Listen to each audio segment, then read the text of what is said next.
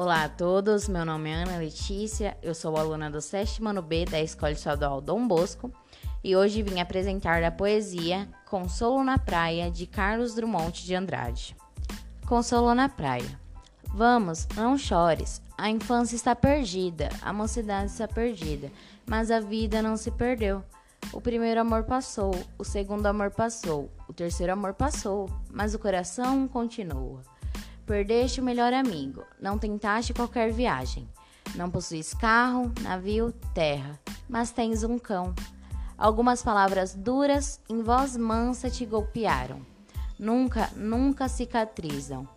Mas e o humor? A injustiça não se resolve. A sombra do mundo errado murmuraste um protesto tímido, mas virão outros. Tudo somado Devias precipitar-te de vez nas águas. Estás nu na areia, no vento. Dorme, meu filho. Na primeira estrofe do poema, Carlos quis retratar que as duas primeiras e melhores fases da vida, de acordo com ele, passaram, mas logo ressalta que, enquanto há vida, há esperança, em meio às derrotas dessa trajetória. Em seguida, diz que os amores que teve durante sua vida passaram, o que deveria ser eterno para a família tradicional brasileira daquela época passou rapidamente. Seguidamente, deixa transparecer que o eu lírico perdeu uma parte dele, levando a um vazio.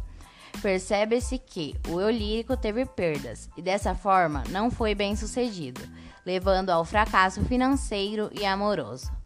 Casa denotando lar, navio, o ir e vir, e terra pode ser a identidade nacional.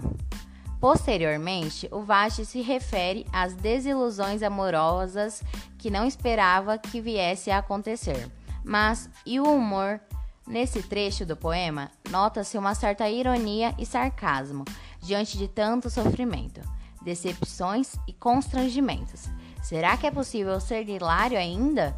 Acho muito pouco provável. Na quinta estrofe, ao meu ver, o poeta quis passar a mensagem de que o mundo ainda não é justo e as pessoas protestam por isso, e que ainda viram, virão outras pessoas e outros protestos.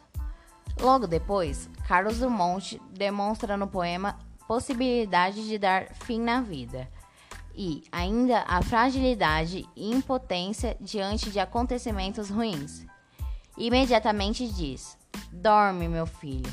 Na minha opinião, ele quis dizer: amanhã é um novo dia.